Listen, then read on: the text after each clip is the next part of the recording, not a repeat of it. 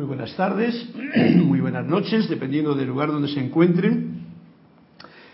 Gracias y mil bendiciones para todos ustedes que están conectados y dispuestos a escuchar y sentir esta clase que la llamamos La voz del yo soy y que se está emitiendo justamente ahora desde el, la sede de Serapis Bay aquí en Panamá.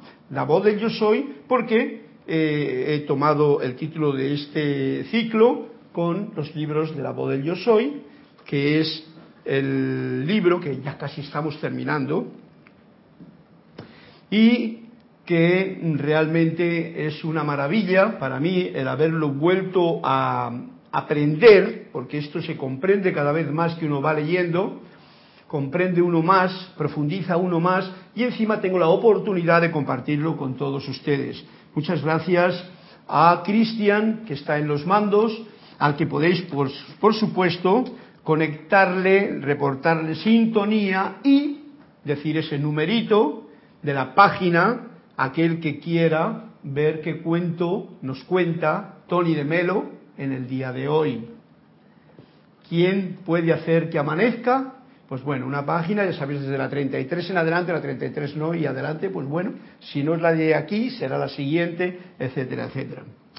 Mi nombre es Carlos Llorente y la magna y todopoderosa presencia yo soy en mí reconoce, saluda y bendice a la magna y todopoderosa presencia yo soy en cada uno de sus corazones. Gracias Cristian por tu servicio amoroso.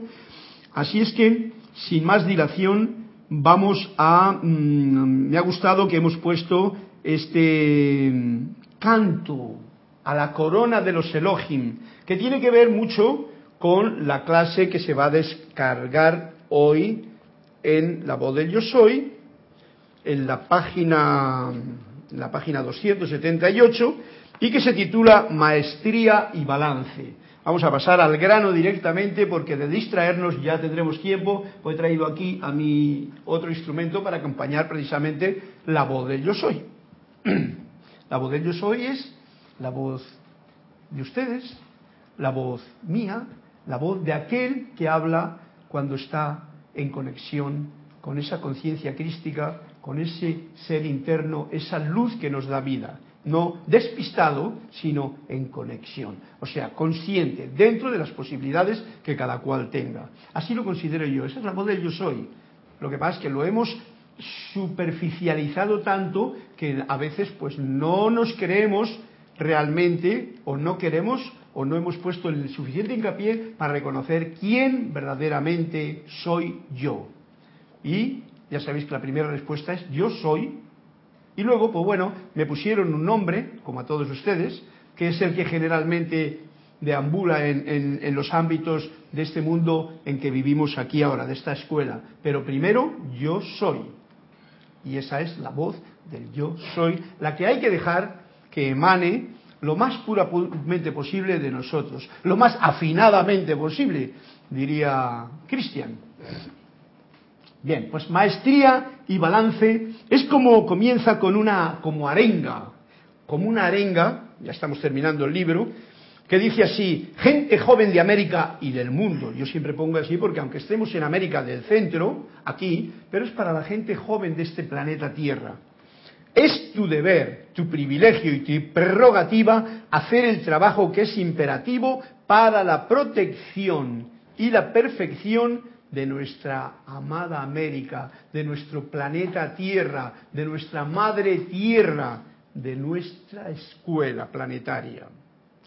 La seguridad e iluminación de este planeta es tu problema, nos dice. La seguridad e iluminación, o sea que depende de nosotros, nos está echando la bola a cada uno de nosotros. Ese es mi problema. Bueno, y el suyo si ustedes quieren.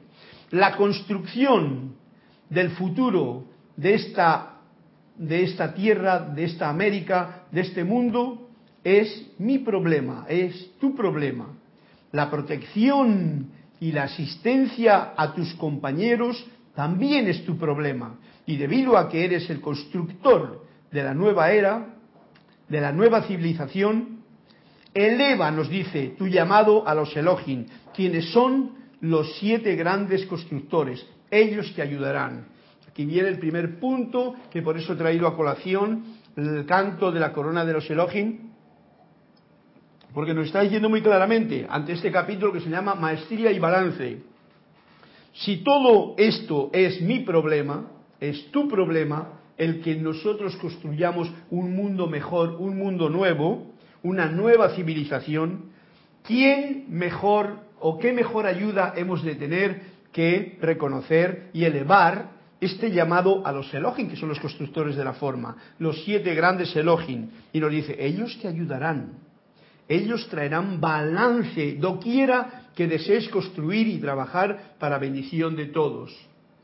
En la medida que los llames para equilibrar todas las actividades de la humanidad, asimismo, ese llamado automáticamente traerá balance dentro de ti y de tu mundo. Y eso es lo que vamos a hacer ahora, por si acaso no habéis escuchado el primer canto, voy a tratar de, decir, voy a llamar a Akira también por si está por ahí para que me eche una mano y así entonamos este canto a los Elohim en este momento para que eh, podamos tener este llamado expresamente hecho con música. Sí, sí. Ah, sí, dile que venga y, y entonces, bueno, hay alguien por ahí fuera. Entonces, no hay nadie con página ni con ninguna, ni con ningún reporte ni nada todavía ahora.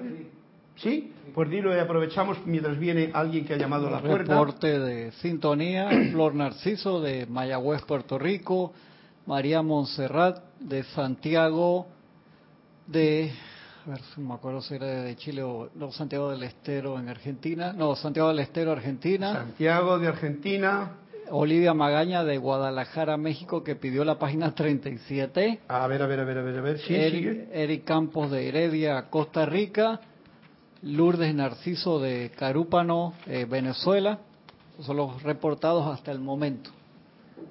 Ajá. O sea, quien nos ha pedido, ¿quién ha sido el que ha pedido? Olivia. Olivia Magaña. Olivia y a todos, Flor, a Elizabeth, a todos los que han dado esa, ese reporte, mis bendiciones para todos y un fuerte abrazo por esta conexión que hacemos ahora y que nos permite estar eh, más conectados, más conectados en, este, en esta clase tan especial en el que os pido, también damos la bienvenida a Tomás. Ha venido Tomás. Porque de esa forma podemos eh, cerrar el círculo con los de fuera y con los de dentro también. Y eso es algo que a mí me, hace agradecer mucho a la presencia, a la vida y a todos ustedes por ser tan amables. No, Kira, no te vayas, vamos a, a entonar porque estamos hablando de que hemos, nos ha dicho que somos representantes y somos los el problema de la civilización que viene es nuestro, nos lo carga aquí a nosotros. Si queremos tener una nueva civilización depende de nosotros, gente joven que ahora mismo estamos en el plano de la forma. Y nos dice, eleven su llamado a los Elohim, a los siete Elohim constructores de la forma. Y por eso quiero ahora con la colaboración de Kira, Kira, gracias por tu presencia. No, no, no hace falta micrófono. Sí, sí, ah, por si acaso aquí mismo, a mi lado, y vamos a tratar de entonar juntos así, en vivo y en directo, un canto a los Elohim, la corona de los Elohim. Gracias. Este canto está hecho con, hoy me he traído el armonium, este armonium indio.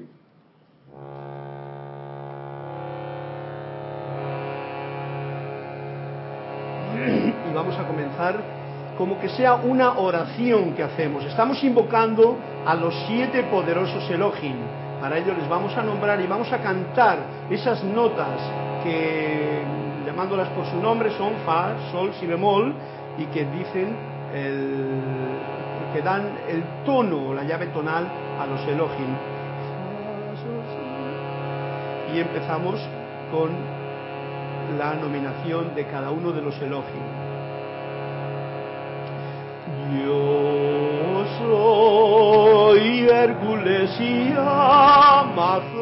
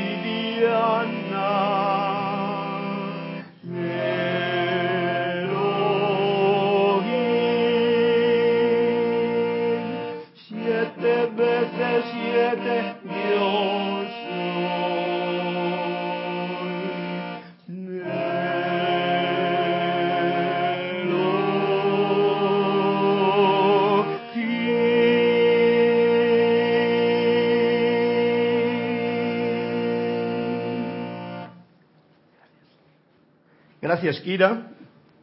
Espero que haya sonido, salido el sonido aceptable dentro de estas improvisaciones de este momento. Gracias, Cristian. ¿eh?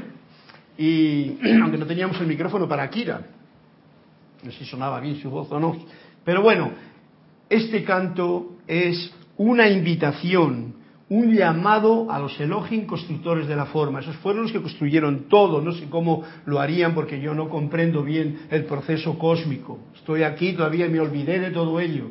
Conozco solamente cómo se construyen pues las casas que yo he construido, que ya llevo tres por lo menos.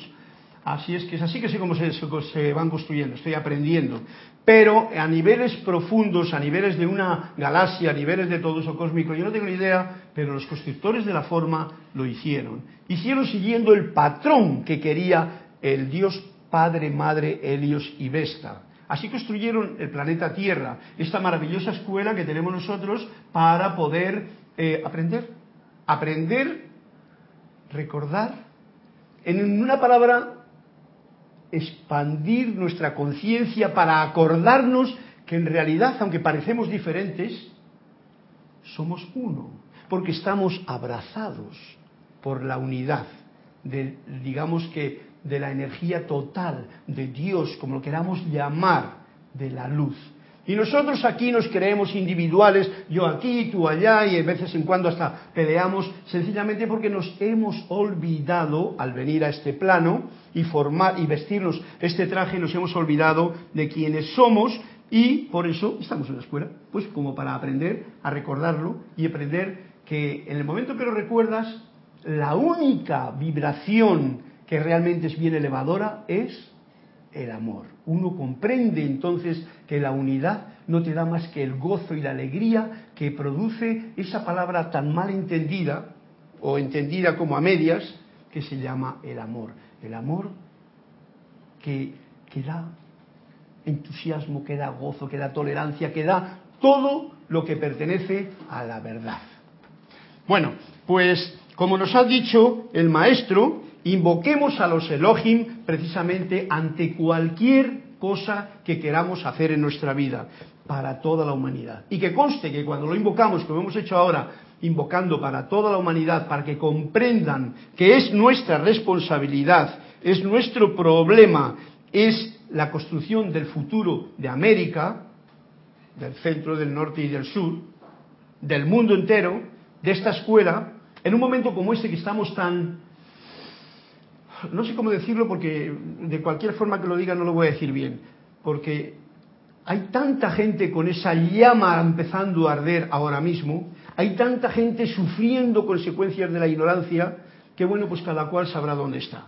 Pero en realidad todos estamos en la escuela, todos estamos en la escuela, da lo mismo que religión estés, da lo mismo en qué eh, situación étnica te hayas colocado o te haya colocado la vida, todos estamos en esta escuela para aprender a lo que he dicho antes, a abrir nuestra conciencia hasta sentir y vivir y ser uno con todo lo que te rodea.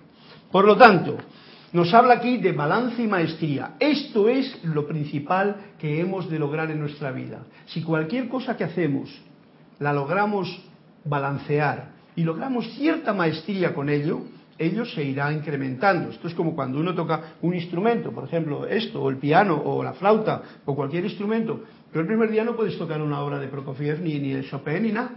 El primer día puedes tocar, quizás los pollitos dicen así con un dedito y tal.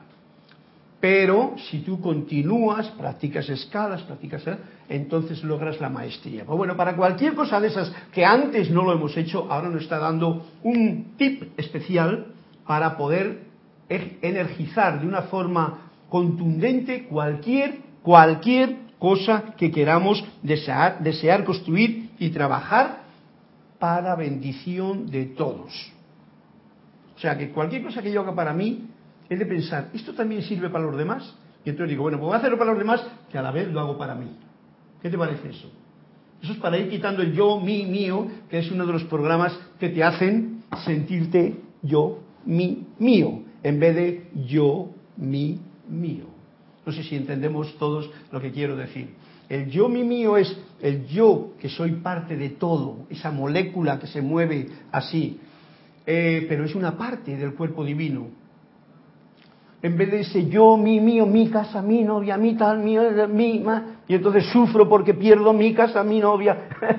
en fin, todas esas cosas no son del yo con mayúscula y el mío de la totalidad. Bueno, pues balance y maestría es una actividad triple. Y nos la explica así. La fuente, primero, de esta actividad triple es el yo soy. Porque tú no puedes conseguir maestría si no reconoce al verdadero ser. Tú no puedes conseguir una verdadera maestría. Te cuenta que estamos ahora en la edad nueva, edad de San Germain, edad dorada, donde todo lo de Piscis lo vamos a agradecer con sus sermones y sus cosas y las dejamos a un lado. Eso estuvo bien para el tiempo pasado. Ahora estamos en el presente. Y el presente nos indica esta actividad triple para que en cualquier cosa que yo haga logre balance y maestría. ¿A quién no le gusta eso? Porque las cosas cuando salen bien es porque están balanceadas. Cuando aquí para arriba y aquí para abajo, yo me alegro mucho, pero luego sufro como un gorrinillo que le van a, a clavar algo, pues entonces eso no es mucha maestría. El balance implica, en principio, ese estado de tolerancia ante todo estado de conciencia, tolerancia. Y de ahí para arriba lo que queramos. Bueno, pues, primer actividad de esta actividad triple. La fuente es el yo soy. Esta actividad, lo primero es el yo soy. Yo soy. Por eso cuando hemos cantado el canto a los Elohim, de la corona de los Elohim, sabéis que la corona de los Elohim es una corona que todo el mundo tenemos aquí encima. Rayo azul, rayo de iluminación, rayo eh, del amor, rayo en el centro, rayo blanco, astrea y claridad, rayo verde, sanación, rayo administración y tal. Sintámonos como somos hijos de Dios, reyes o príncipes, porque todavía no tenemos eh, muy manifiesto ni la corona ni el cetro. La corona está ahí, esperando en cada uno a que la activemos y por eso hoy nos lo está indicando el amado Maestro Saint Germain. Primero, la fuente es el yo soy. La conciencia contenida del balance perfecto es la conciencia de maestro ascendido. Para que haya un balance y una maestría, esa conciencia de maestro ascendido al cual nos decía el otro día, me parece que era la clase de Lorna que estuve haciendo la radio, esa conciencia ascendida en realidad empieza por esa palabra que os he dicho yo antes, tolerancia y armonía. Si tú te mantienes, mantienes, quiere decir no que en un momento estás en armonía y luego estás desafinado, mantienes la armonía en tu vida y eres tolerante con todo y con todos, no fácil, ¿verdad? Con todo y con todos tú eres tolerante, entonces ya tienes el segundo punto, que es esa conciencia de maestro ascendido. Y por ahí empezamos bien. Y el logro el logro, que es el tercer punto de esta actividad triple, es manifestar la perfección en toda actividad externa que mantiene todo en balance perfecto. Manifestar la perfección es algo que hasta ahora en la conciencia humana no lo tenemos claro, porque todos nos han metido muy bien esos conceptos de yo soy humano, yo soy más bien malo, yo soy imperfecto, yo soy pecador, yo soy... un montón de tonterías que pertenecen al pasado si ahora, en este momento que estamos viviendo, vosotros, estudiantes de la luz, ¿eh? en todos los lugares que estáis escuchando, o los que escuchéis esta clase, empezamos a manifestar esta conciencia crística, que Jesús la tenía desde hace dos mil años, que vino, nos dijo cómo hacer las cosas, y en vez de hacer lo que Él nos dijo que hiciésemos, que es hacer lo que tenéis que hacer, nos hemos puesto a repetir o a adorar o a mistificar lo que Él hizo y encima de las cosas que Él hizo las peores que si crucificarle, que si sufrir, cosas que ni él hizo ni nada. Él lo que hizo fue aprender, y para eso cuando era pequeño se fue obligado a Egipto, pero luego volvió otra vez y recibió información en Egipto. En Egipto no se quedó en la escuela, ni cogió los libros, ni nada de eso. Cuando vio que había llegado un momento especial de, de madurez de aquella enseñanza, se fue a la India, porque había conocido, tenía contacto, ya sabéis, eso de los wise men, o sea, los sabios hombres de Oriente que vinieron, no vinieron solamente para darle unos regalitos y se fueron, como en algunas películas lo he visto. Eran gente que contactaron con, con aquellos, con aquella familia, por lo que sea, y les dijeron, oye, cuando vayáis a Egipto, contad con este fulanito que es amigo mío, os quedaréis en su casa. Porque una cosa que tuvo que hacer, que eso no lo ponen claro en ninguna parte, es aprenderse el idioma. No hablaban el mismo idioma en Israel que en Egipto, estoy seguro. Entonces tiene que cuando se fue a la India también tiene que aprender el idioma. O sea que Jesús no andaba corto de trabajo en su tiempo. Y claro, en aquellos tiempos no se perdía tanto tiempo como se pierde hoy día, pues viendo programas de televisión, pues mirando los chats y tal. Hay mucho, había mucho tiempo había mucho tiempo disponible para lograr lo que uno quería. Lo que yo estoy diciendo es que Jesús lo que hizo fue aprendió, dio las gracias, aprendió en la India con aquel maestro que creo que fue el gran director divino, fue allí, estuvo en unas clases, comprendió la radiación, por radiación comprendió cuál era la frase fundamental y la frase fundamental era yo soy la resurrección y la vida de perfección. Eso se le quedó ahí bien grabado y una vez que estuvo allí se fue sin decir ni adiós. Porque para qué molestar a toda aquella gente que igual estaba en meditación. Así fue, tú no sé si lo conoces estas historias. ¿Lo conoces tú, Tomás? No. No. Porque... leí una novela ¿Qué número tiene? El 6. Eh, es una, una, breve novela, eh, se llama eh, Biff, el mejor amigo de la infancia de Jesucristo y da toda una teoría de cómo Jesús estuvo en el Tíbet y en, la India, pero la verdad es que tiene mucho sentido. Bueno, la verdad, nosotros tenemos esta información por los libros de los maestros ascendidos. O sea, él mismo nos lo ha dicho, porque Jesús nos está hablando a través de esta información que tenemos. Entonces coincide con eso porque de todos he sabido y yo lo he visto bien porque he estudiado mucho, porque Jesús y yo nos llevamos muy bien. Y así hay como llevarnos. Así es como debemos de llevarlo, no adorarle como el único Hijo de Dios, sino decir, oye, si mi trabajo es ahora, después de que he resucitado, y a mí me colgáis en una estampita, me colgáis en una cruz y me, adoráis, eso no es lo que él dijo. Él fue y entonces estuvo en la India, estuvo en el Tíbet, estuvo comprendiendo qué pasaba con todas las religiones. Fue a las diferentes escuelas y entonces dijo, bueno, ya tengo un plan. ¿Cuál era el plan de Jesús? El plan de Jesús era manifestar que la muerte, como la había aprendido en Egipto, no existe. Y ese es uno de los puntos, luego lo tocaremos aquí en el libro de Manuel, tan importante para conocer la verdad. La verdad que él estaba muy dispuesto a decir, conoceréis la verdad y la verdad os hará libres. Bien, entonces, manifestar la perfección en toda actividad externa que mantiene todo en balance perfecto. De allí que la perfección tenga que ser el resultado, la manifestación de la perfección en la forma y en la acción. Y eso es una, mm, una actitud, eso es una comprensión, es un estado de conciencia que hemos de hacernos uno con Él y que es muy propio de esto que estamos hablando, de la conciencia crística. La conciencia crística no conoce imperfección. ve la imperfección en nosotros. O sea, yo puedo ver la imperfección en mí, digo, y todavía aquí he metido un acorde que podía haber metido otro, en vez... pero yo sé que hay, yo, conozco la perfección ahí, desde lo profundo.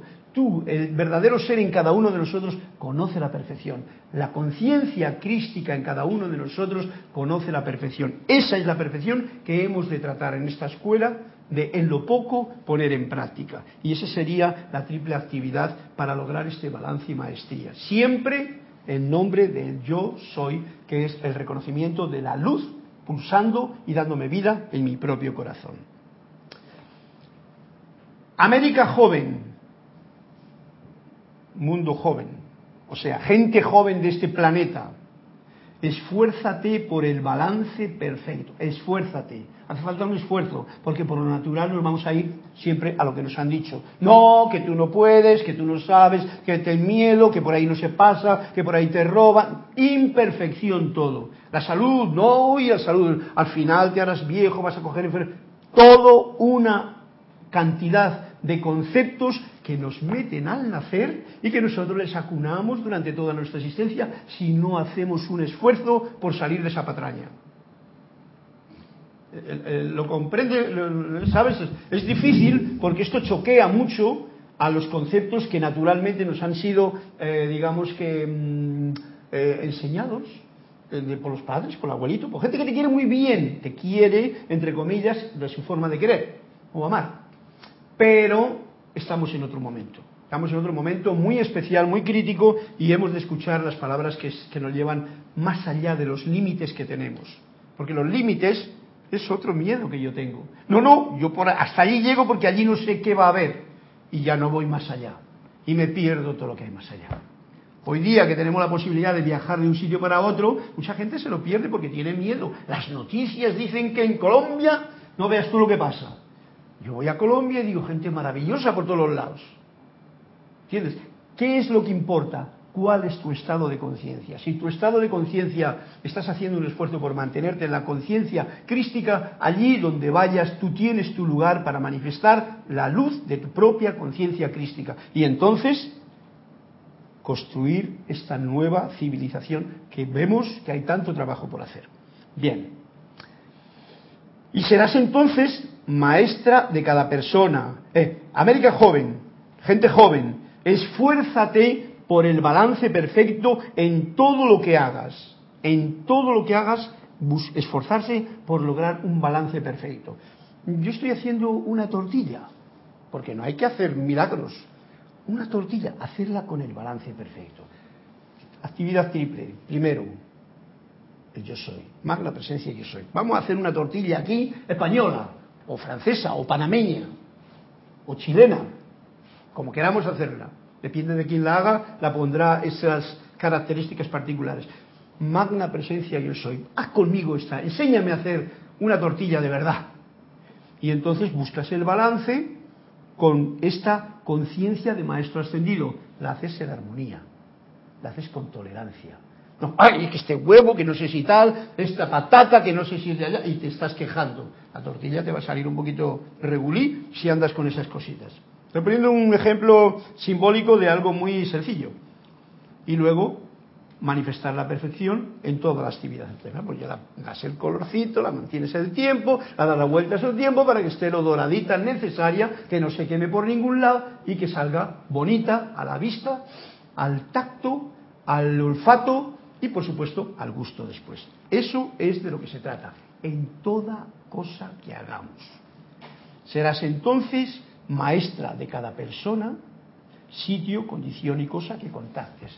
Por ejemplo, porque la tortilla es una cosa como muy vulgar, bueno, muy vulgar, quiero decir, muy, muy simbólicamente pobre, pero yo contacto con una persona.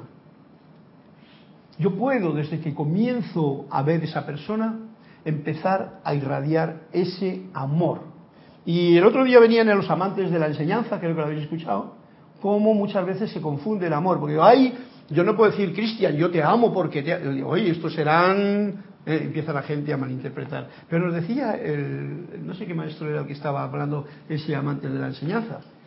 Empezad enviando un rayo de luz a ese ser. Un rayo de luz al corazón de ese ser.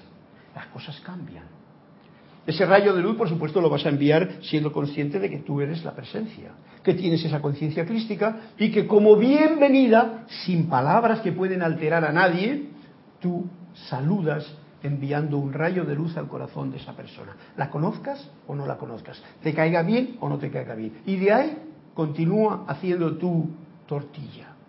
O sea, balance y maestría en esa situación. Verás como si lo haces así, las cosas cambian.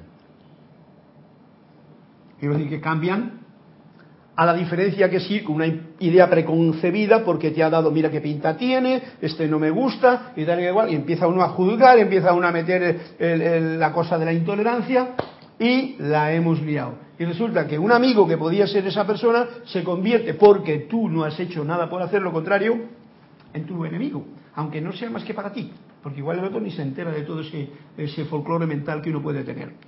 Bien, entonces tenemos esa posibilidad. La perfección será tuya en todo lo que intentes hacer. Esta cosa es muy importante, así es que os recomiendo que la tengáis en, mm, en, en RAM, en memoria RAM, que se llama nuestra computadora nueva, que está en la página 278-79 y se llama Maestría y Balance.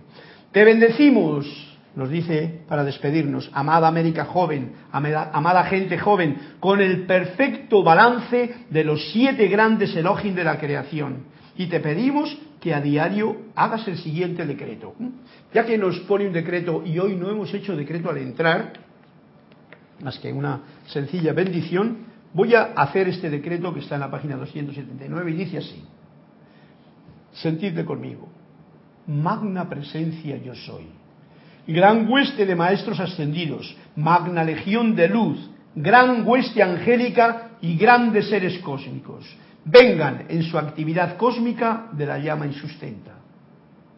Tomen control de toda la energía en los cinturones de gas por toda la Tierra y conviértanla en puro oro metálico.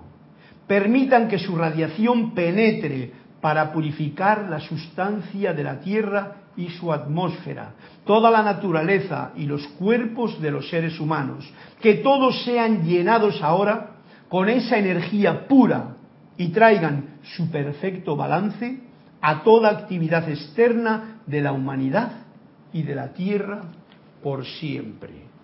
Fijaros qué cosa, ¿no? Hemos entrado a pedir porque toda la, ¿cómo se llama? Los cinturones de gas que hay por toda la Tierra. Por ahí por Chile hay muchos, ¿no? Por ahí por la costa de México también, que a cada paso se está ya hundiendo, porque está vacío y está diciendo, esos cinturones de gas tenían que estar llenos de oro que se solidifique. Ese oro, que hoy día, como veis, el oro no se ve más que así en diminutivo, y los que tienen el oro en grande lo meten en, ¿cómo lo meten? En, los bancos de Suiza, pero que lo meten ahí todo entaponado. No es como en los tiempos de, los aztecas o de los incas, que lo ponían, o de Mesopotamia o, lugares antiguos, que lo ponían como para, para, para mm, adornar y para dar brillo y esplendor y riqueza y luminosidad al pueblo. No, no, ahora lo tienen con lo que se llama avaricia. Y para que no me lo roben, lo escondo. Y todo el oro está metido en ciertos lugares que nadie sabe dónde está ya ni siquiera el dinero contante y montante está reflejado por el oro porque el oro vete a saber dónde está. Algunos sí que saben dónde lo meten, pero no sirve de nada. Entonces estamos pidiendo que se llenen todos los cinturones de gas por toda la tierra de esta, eh, conviértanla en puro oro metálico. Esta es una petición que podría ser como de locura para cualquier otro, ¿no? Pues no lo es. Sabéis que en realidad el oro es esa manifestación que hace, es como si fuese la sangre buena de las venas por el cuerpo. Así es. Y la mayoría de la gente simplemente lo conoce como ese valor que, por ejemplo, cuando hubo el tiempo del descubrimiento del oro, pues la gente se andaba matando. Todos iban ahí a las montañas porque había algunos ríos que soltaban algunas pepitas, algunas montañas que tenían pepitas, y todo el mundo ahí escarbando la tierra y si me quita.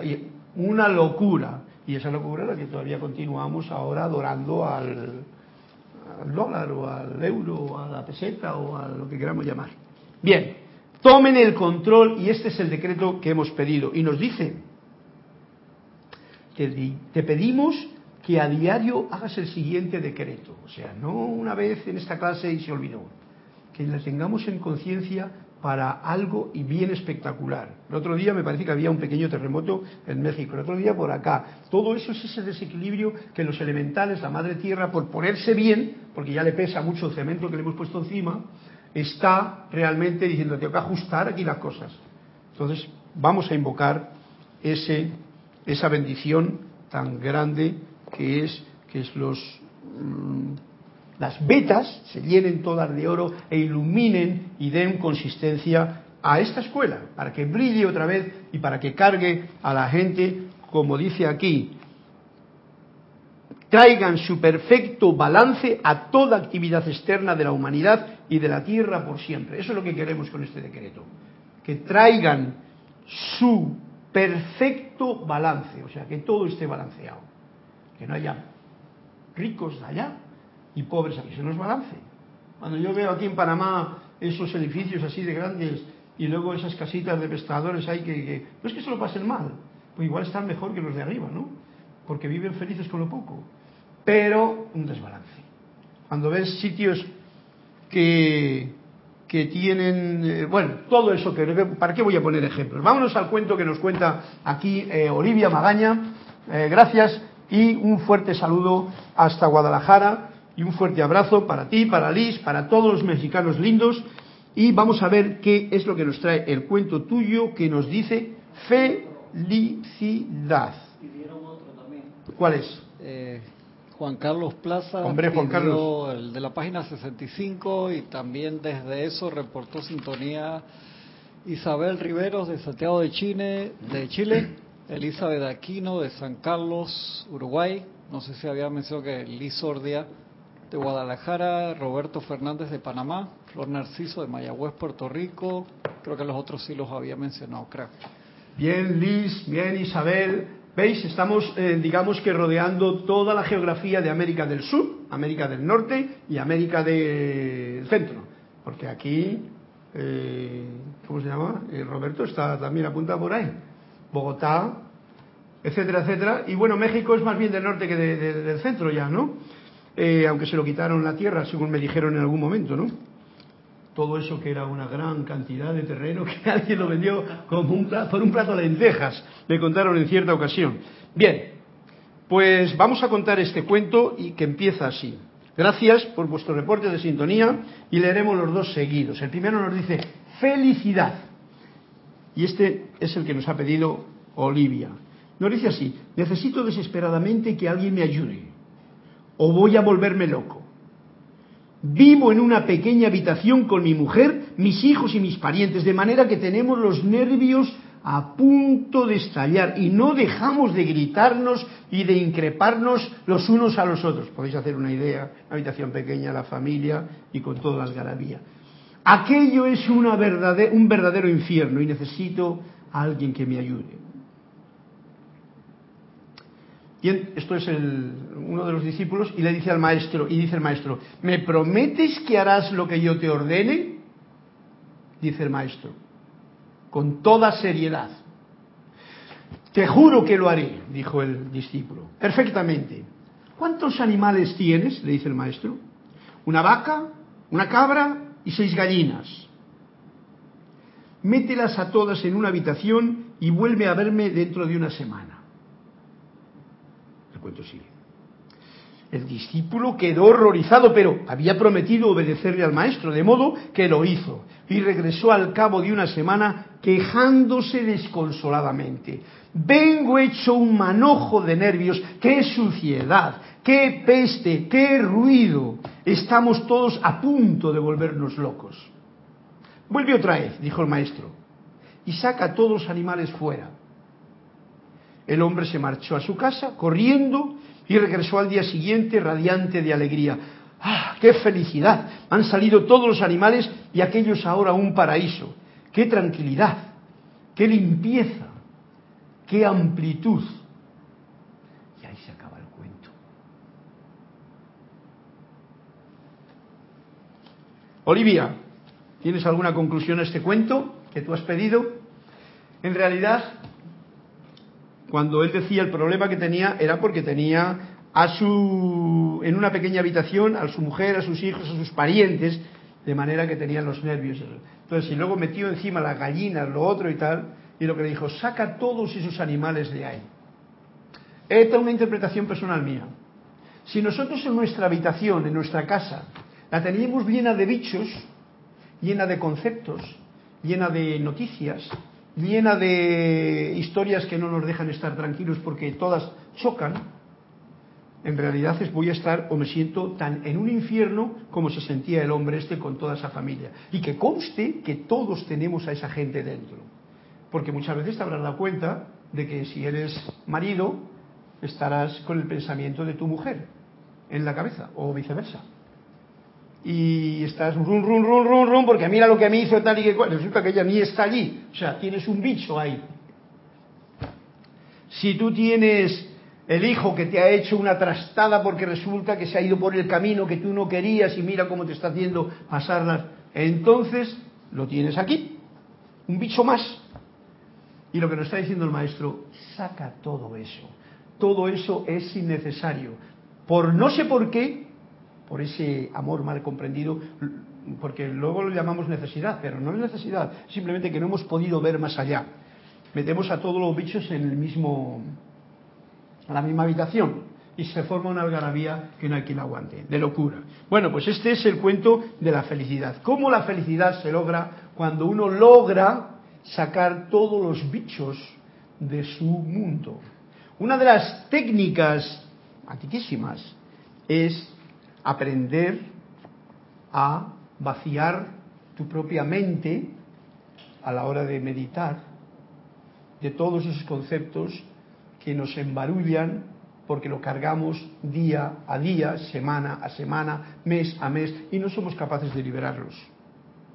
Una de las técnicas fundamentales que hay, que ahora para este momento, edad nueva que estamos viviendo, es vive cada día como si fuese el último. Entonces lo que te regala cada día por la mañana, suéltalo por la noche. ¿Te parece bien, Cristian? ¿Que más fruncido el cejo? Suéltalo por la noche, no te apegues a nada. Con lo, con lo que nos ha dicho aquí de cómo tenemos que construir esta nueva civilización, este es un punto a favor. Suelta por la noche para que tu cuerpo físico descanse, tu cuerpo etérico, mental y emocional se carguen con la energía divina que solo se carga cuando está tranquilo el cuerpo físico, por la noche al dormir. Cuando duermes más profundo, mejor para los otros tres cuerpos suelta todo, agradece todo, porque el día siguiente te van a venir otras cosas nuevas y vas a estar preparado para cosas nuevas. Este es, un, este es el cambio de actitud que hemos de, intentar ponerle en práctica, porque si no, pues ¿qué ocurre? Pues que nos cargamos con toda la familia aquí y dormimos con los problemas, nos levantamos pensando en los problemas, por si acaso, pues como muchas veces han dicho, coges la televisión, escuchas las noticias, por si acaso no te las había dicho, te lo metes de nuevo en tu mundo y de esa forma, ¿qué ocurre? Porque tienes un follón que se llama una algarabía de locura en tu propio mundo, cuando este debería ser el templo de la luz y vida de la propia presencia yo soy, de la conciencia crística que está empezando a nacer en ti. De esa forma las cosas cambian. Y ténganlo en cuenta, porque es mucha, es mucha verdad la que hay en ello, de que si uno no se aferra a nada, es como si y eso es tan importante cuando traía antes a colación lo de resurrección y vida. Hay que morir a todo, cada día, como hace el sol, que muere, para renacer al día siguiente. Y tú no puedes morir si tú te quedas con conceptos, con cosas y tal. Ya tenemos un trabajo en esta escuela grandísimo. Así lo veo yo, por lo menos. Bien, bueno, felicidad es lo que queda cuando uno limpia su casa de bichos, de animales, de gente y de cosas y de murmullos y de rum y de todas esas cosas que no te dan ni paz, ni tranquilidad, ni armonía, ni tolerancia, por supuesto nada de amor, y todo es queja, todo es juicio, todo es condenación, todo es media violencia, violencia o violencia y media, y todo es y más para abajo.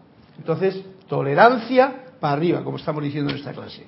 Entonces, tenemos el cuento que nos trae a cuento Juan Carlos de Bogotá, y le leo de continuo, que dice así.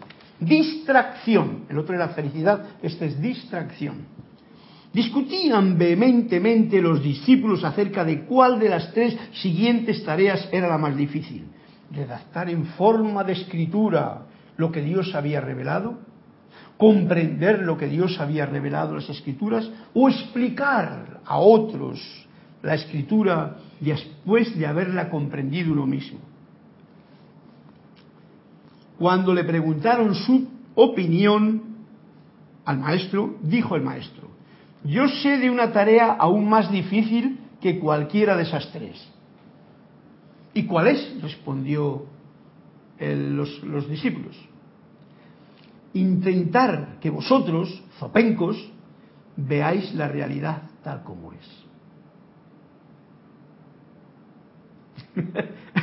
Tomás se ha quedado como diciendo, repite que no me enteré. No, yo, ya entendí, entendí. Vas entendiendo, ¿no? Sí, sí, sí. Mirad, eh, estamos, eh, eh, esto tiene que ver con lo que he dicho antes. Jesús cuando fue al templo de allá de Egipto no se llevó ni una piedra de la pirámide, ni un trozo de arena, ni nada, ni un libro, ni un papiro, ni nada.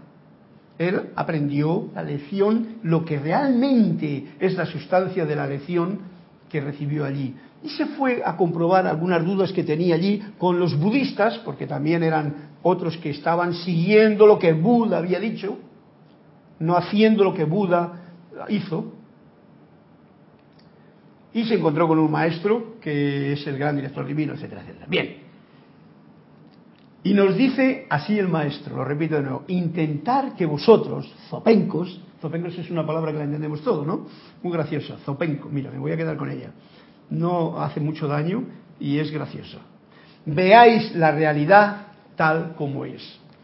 Esto es lo más difícil, ver la realidad tal como es, en un mundo en que tenemos tanto animalito dentro de nuestro propio cerebro. Cuando estamos llenos de conceptos, cuando estamos con mucho ruido mental, cuando no hacemos más que con un diálogo interno todo el tiempo, run, run, run, run, run, nunca podemos ver la realidad tal y como es. Cuando se empieza a callar eso, tenemos un tanto por ciento elevado de que vamos en buena dirección. No digo más. Pero ver la realidad tal y como es es mejor que explicar las escrituras a alguien, es mejor que escribir las escrituras que Dios te ha revelado, que había revelado, no, escribir las escrituras que Dios había revelado, o sea, Dios, o sea, como los que escribieron los, la Biblia, por ejemplo. Son los profetas, no sé qué, la revelación, y todos se ponen a escribir, se han tirado monjes haciendo esas, esas cosas pues a cantidad. O explicar a otros la escritura después de haberla comprendido uno mismo. Fijaros, que dice después de haberla comprendido, porque una cosa es comprender las escrituras y otra cosa, que es lo que nos dice Zopenko, lo que hace falta es que la veas, que lo practiques, que lo sientas, que seas. Ser es lo importante, manifestar esa sencilla seidad que todos nosotros somos, pero que no la podemos ver fácilmente, precisamente por, como decía el cuento de Olivia, por esa cantidad de bichos y animales que tenemos y familias que tenemos en la habitación de la mente. ¿Está claro eso? Sí. Está claro. Pues bueno, ahí dejo estos dos cuentos para pasar a mi querido Emanuel, que tiene algo que decirnos también, porque el otro día quedamos en la en la parte aquella que hablaba de la verdad, que como título decía, existen muchos grados de verdad, ya sabéis, cada uno tiene su parte de verdad, todos los cuales contribuyen a la conciencia total de ustedes. Y nos dice así, tu verdad es tu poder. Mira que no dice la verdad, tu verdad es tu poder, porque tú tienes, yo tengo mi verdad, tú tienes tu verdad, él tiene su verdad. mi verdad no es tu verdad, ni la del otro, cada uno tiene su verdad. Pero, dependiendo de ese grado de verdad que tú tienes, o de verdad parcial, ahí tienes tu grado de poder. Si tienes una verdad que es todo mentira, pues no tienes ni un poder. Si tú tienes una verdad, pero que es muy a medias, muy a medias, que es muy pobre la verdad, pues tendrás un poder muy pobre. Si tienes una verdad de verdad, entonces tendrás toda a tu disposición. Así lo veo yo. La verdad, nos dice Manuel, es el descubrimiento más liberador que ustedes pueden hacer jamás. Esto va con el cuento que nos ha contado aquí. el del ser. Yo soy, conocer a yo soy, conocer la verdad, conocer el bien y serás libre. Y nos da unos regalos. Por ejemplo, estar libre del miedo a la muerte. Esa es una verdad. Ese, ese concepto no le tiene todo el mundo claro. De que la muerte no existe, de que en realidad lo que decimos es venir un día aquí por el nacimiento, recorremos el camino de diferentes formas y al final, ¡pum!, seguimos en donde no está esta mesa, la vida que conocemos aquí. Pero mira por dónde los que estamos aquí, ¡ay, se ha muerto, pobrecillo y tal! Y empezamos a quejarnos aquí porque no conocemos. Pero la alma, como ya nos ha dicho, nos dirá en otro momento Emanuel, en realidad lo que ha hecho ha sido quitarse todo el castigo que teníamos aquí, al estar apretados en una, en un, ¿cómo se llama? En un traje espacial que cada vez nos viene prietos, porque como veis, yo tengo que cambiar, cambiar, yo esta chaqueta no me la podía poner cuando era un niño, pero dentro de un tres años más o cuatro o cinco igual tengo que cambiarla porque, porque ya me cae pequeña, ¿no? Pantalón, ¿no? Mira, gordo. O sea, el traje que tenemos nos cae pequeño. Y eso quiere decir que nosotros estamos creciendo físicamente y deberíamos de crecer también en conciencia. Y uno de los conceptos de verdad que es una liberación es estar libre del miedo a la muerte. Libre del miedo a la muerte. No tener ningún miedo a ese paso. Es algo que todos tenemos que trabajar, porque el miedo es uno de de los maestros que tenemos en esta escuela que hay que respetarle, hay que dejarle que pase y nos diga alguna lección, pero no hay que tener miedo al miedo. ¿Vale? Dicho sea de paso, reconociendo que es simplemente un regalo que nos está diciendo algo. Libres de la desconfianza y de las limitaciones, otra verdad. Son regalos que nos está dando. Ser libre de la desconfianza y de las limitaciones no tengo, o sea, ser libre quiere decir que yo no tengo ninguna desconfianza con nadie. Yo te veo a ti, yo veo a cualquiera, yo tengo a ti y mira, pues tengo confianza, porque hombre, ha venido a clase de metafísica, yo le conozco. Estuvo cantando allí más bien en el, en el, en el ¿cómo se llama? En el centro de la plaza de la, de la iglesia de la Merced, qué bonito y tal. No tengo ningún, yo como que tengo confianza, pero con todos, estar libre de desconfianza con todo el mundo. ¿Eso está claro? Porque eso es difícil. Eso yo, de hecho, pensaba gente muy cercana a mí, de hecho de mi familia, dependiendo de clases sociales, cambian su comportamiento notablemente. Cambia. Eh, sí, cambia, cambia. Cuando tienes ese, esa actitud. Eh, la, no, no, no, no. Eh, o sea, dentro del comportamiento de familiares míos, ven a una persona quizás de una clase social diferente, quizás un poco más baja, la confianza no es para nada la misma. Claro. El trato tampoco. y, viceversa. De clase social baja, cuando van a, un lugar eh, de otro. Claro. De otro Tú ves a alguien que está vestido así y así, y ya, oye, cuidadín, el bolso para acá, vamos a esconder pues bueno, lo que nos está diciendo para esta nueva etapa, y esto es palabras de ahora, de aquí y de ahora, es una verdad que si tú la tienes clara dentro de ti, no para que la digas a nadie, yo no os la estoy diciendo a vosotros, a mí me lo está diciendo, yo pues bueno, tengo la oportunidad de compartirlo mientras lo tenga con todos ustedes, gracias por ello, libre de la desconfianza y de las limitaciones. No tengo limitaciones en mi mente, porque una limitación que yo es que no puedo hacer esto, es una limitación que yo me pongo. ¿Te has intentado? Ah, no, pero es que no puedo, porque me duele aquí, me hace por allá. Entonces, una limitación. Yo no puedo ir para allá porque allí no sé qué. Una limitación.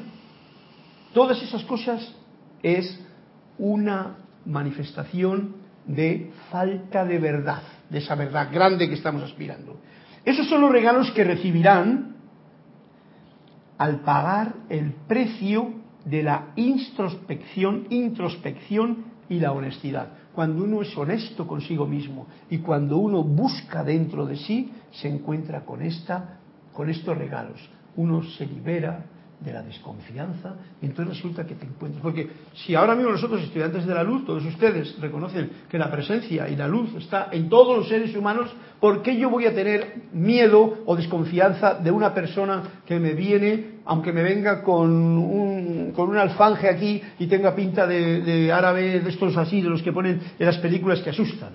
Pues no, yo lo he comprobado, lo he comprobado en alguna ocasión, pues cogiendo a alguien que justamente, lo digo por un caso, que había salido de la cárcel y le vi la pinta que tenía, pero me hizo autostop en aquellos tiempos que se podía hacer autostop y yo lo cogí muy... Oye, una amistad hicimos que no veas, me hizo encima, me digo, oye, un trabajito y tal, oye, yo te lo doy, vente a mi casa y hacemos aquí unas cosas que tengo que hacer y tal, fenomenal. A fin de cuentas, otra persona con esa pinta no lo hubiese cogido por desconfianza. Pero yo en aquel momento ya tenía abierta mi punto en este nivel y lo hice y la verdad es que no tengo ninguna queja al respecto. Carlos, con respecto a los límites, eh, eh, ¿cómo, uno diferenciar y, por ahí separar eh, lo que es el límite por miedo o porque tú te, tú, te auto boicoteas y después el límite verdadero que es, oye, sabes que yo no voy a hacer malabares con palos de fuego porque no sé cómo hacerlo y lo más probable es que me voy a quemar. Claro. Entonces, ¿cómo, cómo, cómo manejar ese equilibrio? Bien, eso hay un sentido común, que es el menos común de los sentidos, que te dice generalmente dónde está la situación donde tú puedes ser osado, pero no, ¿cuál es la otra palabra, la otra palabra que es? Imprudente. Eh, eh, eh, no imprudente, es osado. hay una palabra que define cuando uno es excesivamente lanzado, imprudente en el sentido, no, imprudente no porque... intrépido. Intrépido. No, intrépido eso está bien. Intrépido bien. Hay otra todavía. Pero no importa, da igual. El asunto está en que la vida te dice cuál es un lugar donde tú tienes miedo porque hay algo dentro de ti que te bloquea el ir más adelante. O sea, porque si tú estás en un precipicio y tú te tiras, dices, no, no, oye, yo no tengo límites, yo paso para adelante, me tiro, porque voy a volar. Hombre, no sé qué conciencia tendrás tú, pero mientras estemos aquí en la Tierra, las leyes físicas pues rigen, entonces tiene un sentido común que te va a decir Pero hay otra cosa que tú, que, que, que te pone, uno mismo se pone los límites. Y los pone los límites por miedo, como tú has dicho. Porque el miedo es esa cosa que te, por una parte como que te dice, te defiende, pero por otra parte hay que ir rompiéndoles. Porque los límites son cosas en, sobre todo, más que en lo físico, que es lo que tú te estabas refiriendo, para oye, yo no voy a poner aquí una vela y lo pongo, pongo el fuego aquí y yo digo, no, no, aquí me aguanto. Porque en un momento determinado, el sentido común no, te lo va a decir el fuego que te va a quemar y te, el dolor te va a decir, quita la, la vela de ahí porque, quita la mano de la vela porque te vas a quemar. Y te verás cómo te duele y te quemas. O sea, hay un orden bien claro en el orden divino de la vida que está todo estructurado, pero hay unos miedos internos que son programas que tenemos y que debemos de saltarlos, porque si no los saltas te quedas sin aprender esa materia en la escuela en que hemos venido, que generalmente que podemos liberarnos de ellos, esas limitaciones. Las limitaciones no que te pone lo de, lo de fuera, porque una limitación sería, te ponen un stop. Oye, pues me las... No. La limitación que yo me pongo. Esas son las de las que estamos hablando. Ese regalo lo encuentras. No te pondrás limitaciones en lo que no tienes por qué ponértelas. Pero en las que ordinariamente uno sabe que si vas para allá y metes la mano en una máquina que está dando vueltas, oye, pues te la va a cortar. Eso es de sentido común. Para eso tenemos una visión con correcta y de las cosas y así es como va la historia bien. La vida humana, nos sigue diciendo, resulta un salón de clase harto difícil. Por esto también, hasta que se aprende el simple hecho de que tu verdad es tu poder, tu salvación, tu realización, tu propósito y tu camino. Fijaros que Jesús lo decía, conoceréis la verdad y la verdad os hará libres. Esto tiene que ver con esta explicación que nos da aquí Emanuel. Tu verdad es tu poder. Si tienes poca verdad, pues vas a tener poco poder. Si tienes mucha verdad, O sea, conoces, no tienes eh, los límites para ti no existen en ninguna cosa porque tienes una comprensión y una conciencia diferente de lo que era. Porque si tienes, tienes como conciencia de hormiga, pues tú vas a andar como la hormiga, ¿no? Recogiendo la comidita para invierno. Pero si tienes conciencia de, pájaro volador, pues no te preocupas, porque vas a volar cuando llegue la época de la no sé qué y te vas para allá. Lo tienes y te vas volando, ¿no? Depende de tu conciencia. Nosotros somos seres humanos que tenemos muchos problemas en limitaciones que nos han imbuido, de miedos que nos han metido. Eso tenemos que tenerlo en cuenta. Por lo tanto, nuestra verdad es pequeña y por eso andamos como andamos. Es tu poder, es tu salvación, es tu realización. O sea que dependiendo de qué cantidad de, conciencia de verdad que tú tengas, así puedes realizar cosas o te puedes quedar atrapado. Eh, una vez que ustedes realmente, o sea, de verdad, uno crea, experimente esto, experimente, más que creerlo. La vida se convertirá en el jardín gozoso y abundante que está supuesto a ser. Y ese jardín está aquí, no allá, aquí. Pero depende de qué conciencia tengo yo.